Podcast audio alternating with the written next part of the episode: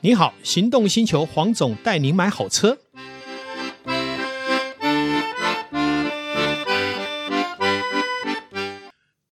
Go Unique Suzuki，变大行李就选 Carry，同级第一大货台及回转半径，我你大给小行的行李再摸摸。今晚会多上中油礼物卡一万元，够你分期免头款，首年零负担。Suzuki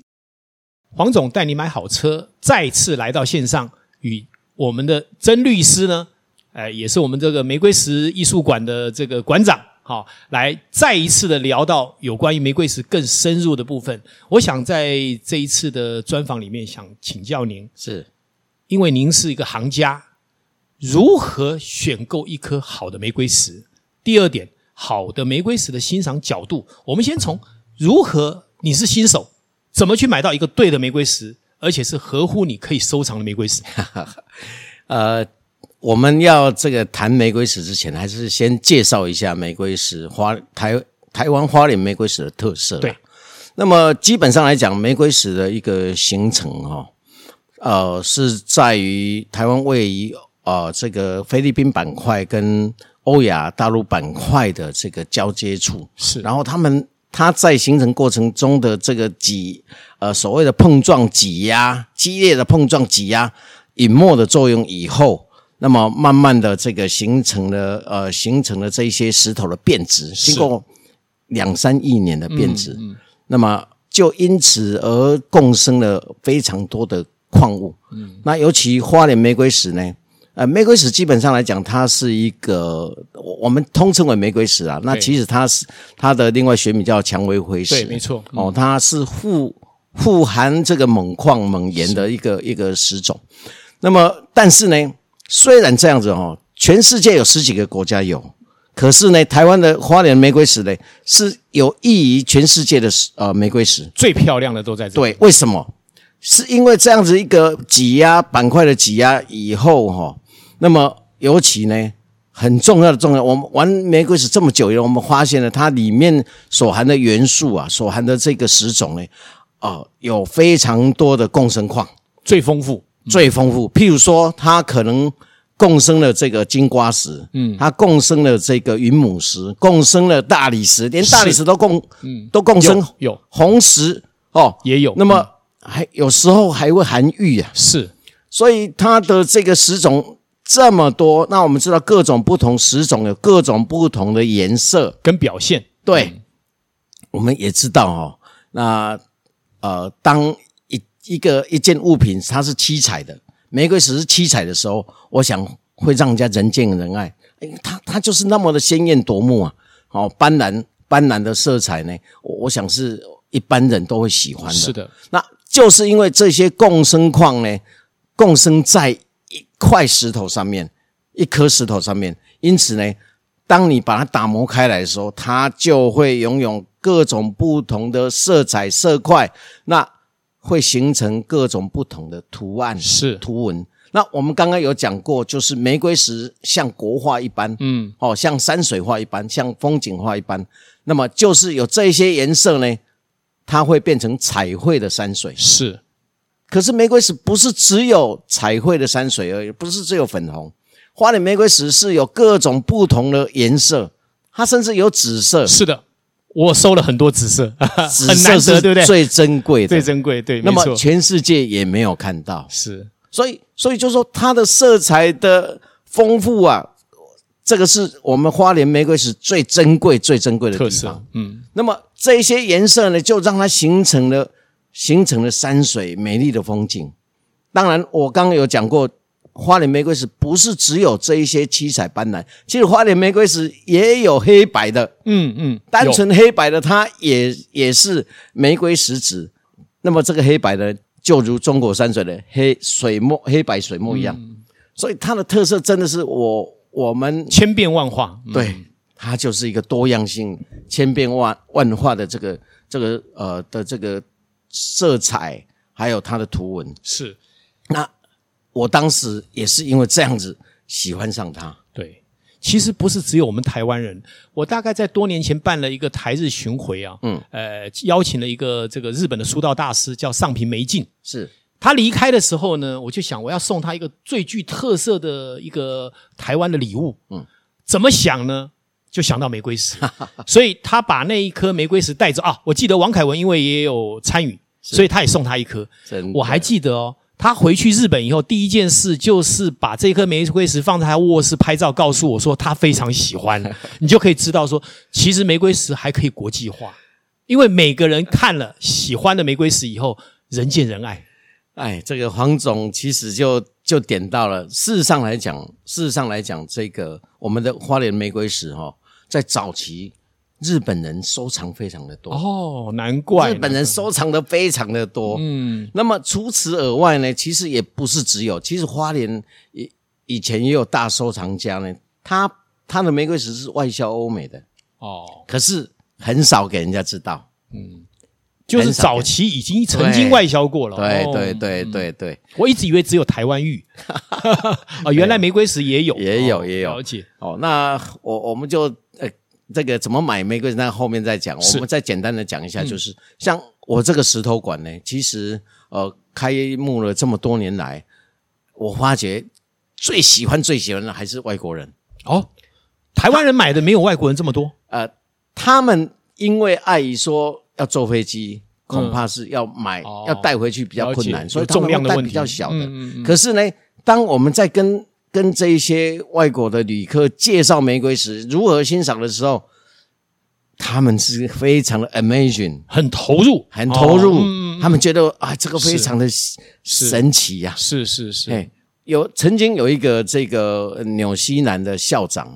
退休的校长，他来来我这个馆参观，他看到了以后，他他觉得非常的压抑。他说他自己讲，他说他研究地质，他是地质博士啊，哦，专家专家，可是他说他没有看过，没有这么看过漂亮的这么漂亮这种东西。嗯嗯，那当然，他更表示说。他也没有看到说有人石头这样欣赏的，是是是， 就是一个非常具有我们在地特色，是的而且还可以让它国际化的物种，他他觉得有能力上国际化，是其实我们花，我再再补充一个，花莲我们有一个现在已经已经往生的一个收藏家，嗯，他的石头其实曾经到美国去巡回展过，嗯，本来本来啊，哎，曾经有一年哦，准备要到法国的自然博物馆去展，是但是后来后来因故取消掉。如果那一次能够到就国法际国化去了展哈，嗯，真的就是国际化了。是是哎呀，是所以所以这个，所以这个，我觉得，因因为因为真的，我们看到看到外国人来看了，都觉得它真的很神奇，很漂亮。 是，其实，在曾律师谈到这里啊，我们刚刚在私底下也有在聊一件事情，我们这一代的人呢、非常的幸运，嗯，好，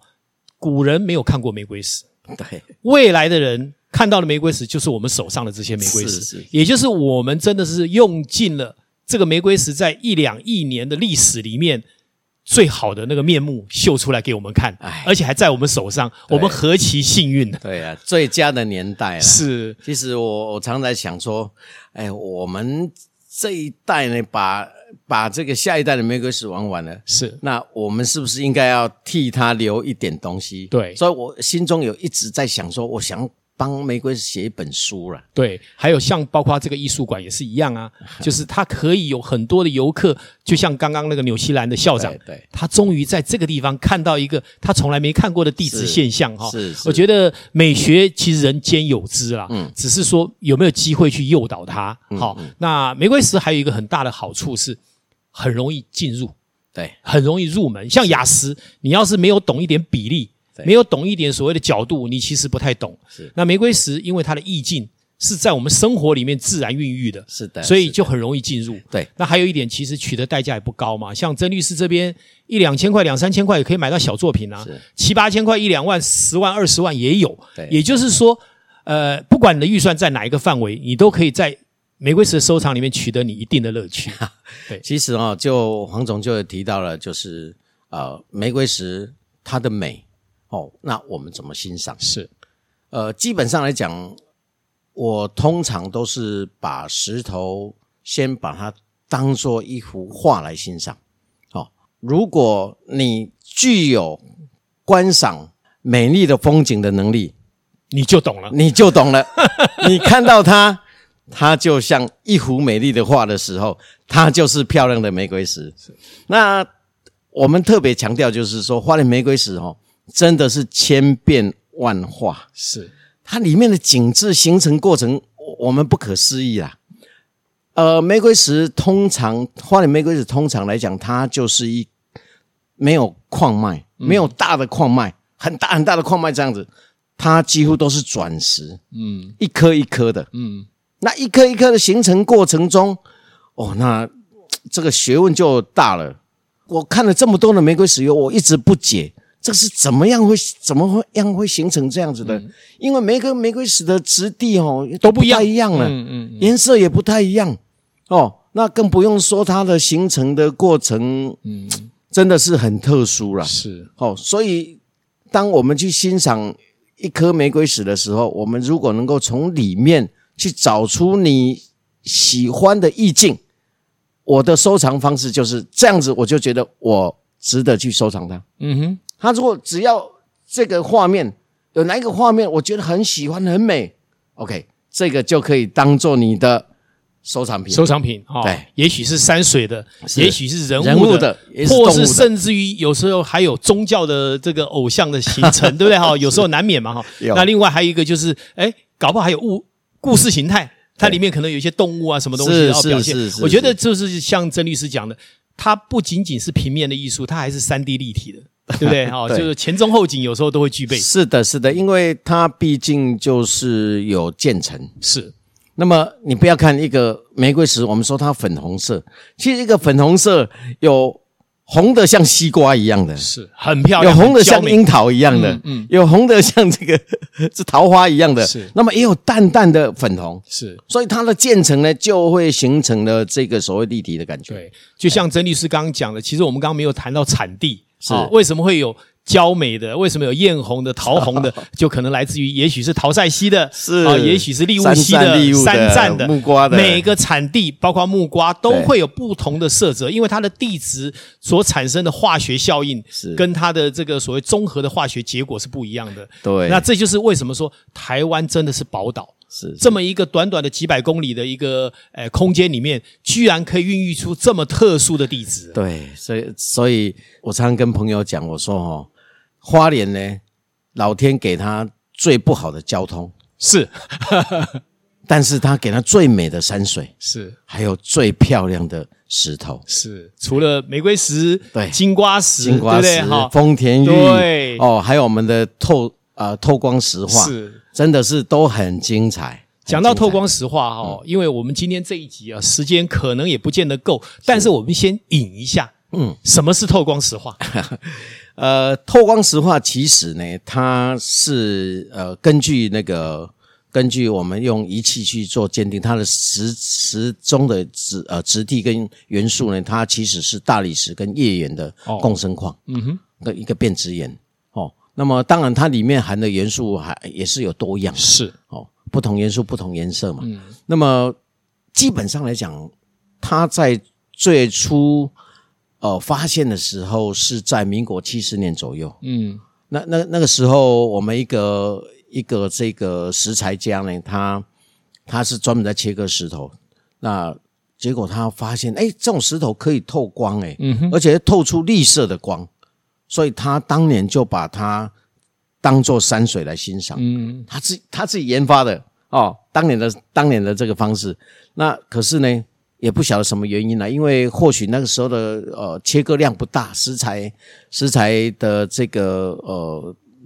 呃它的可能变化度不不足，所以当年并没有被被当做广为呃对广为使广用为嗯使嗯嗯广为这个流流传呐、是或者广为的人家去收藏。那一直到了这十几年呢，呃，因为花莲石头该切的该都，没有了 呃没有了哎不，资源匮乏，是，所以呢，竟然有人就再把这个东西拿出来切割，哇，不得了了不。得了，就这样子又上来了。对，我想因为时间的关系哦，嗯大概时间提到这里。是但是下一集呢，我还想要再专访这个呃曾律师呢，好好来为我们谈一下光化它有哪些特殊的地方。是好，是那真的透了光以后，那个漂亮的程度哦，会让你非常惊 艳，比任何画都漂亮，对不对？是是是好，那我想我们今天就到这里，谢也谢感谢线上听众，还有感谢我们的曾律师的专访，谢谢，谢谢谢谢各位听众，拜拜。